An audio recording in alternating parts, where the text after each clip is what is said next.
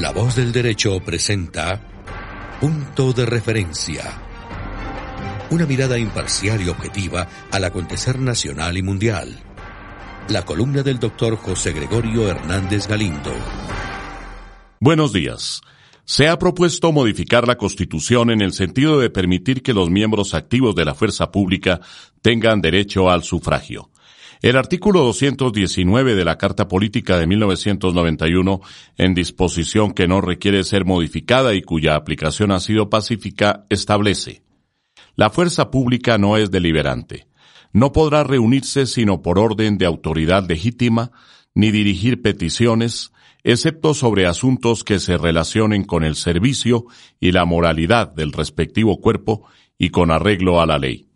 Los miembros de la fuerza pública no podrán ejercer la función del sufragio mientras permanezcan en servicio activo, ni intervenir en actividades o debates de partidos o movimientos políticos. Sanas reglas que garantizan la imparcialidad de los miembros de la fuerza pública en ejercicio y su sujeción a la autoridad civil, que la democracia es la que debe adoptar las decisiones y conducir los destinos de la sociedad. Ellos no se deben inclinar a favor ni en contra de los partidos y movimientos políticos. No están al servicio de un partido, ni de gobierno, ni de oposición, ni de candidato alguno a la presidencia, a las corporaciones públicas, a las gobernaciones, ni a las alcaldías.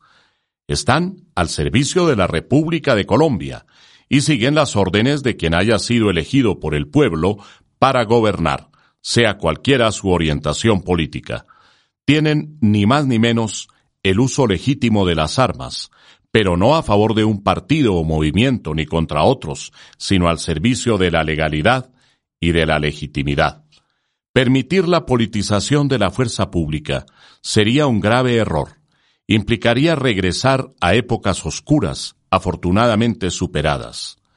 Su independencia de los partidos su alejamiento de la política hace de nuestra fuerza pública una fuerza civilista, respetable e imparcial, que preserva las instituciones y guarda el territorio y la soberanía para todos los colombianos, no para organización política alguna.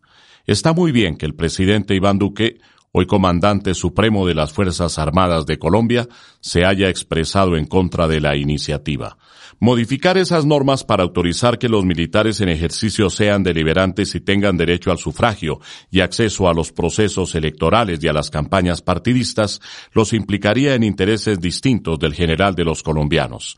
Consagrar esa posibilidad significaría una innecesaria y peligrosa politización.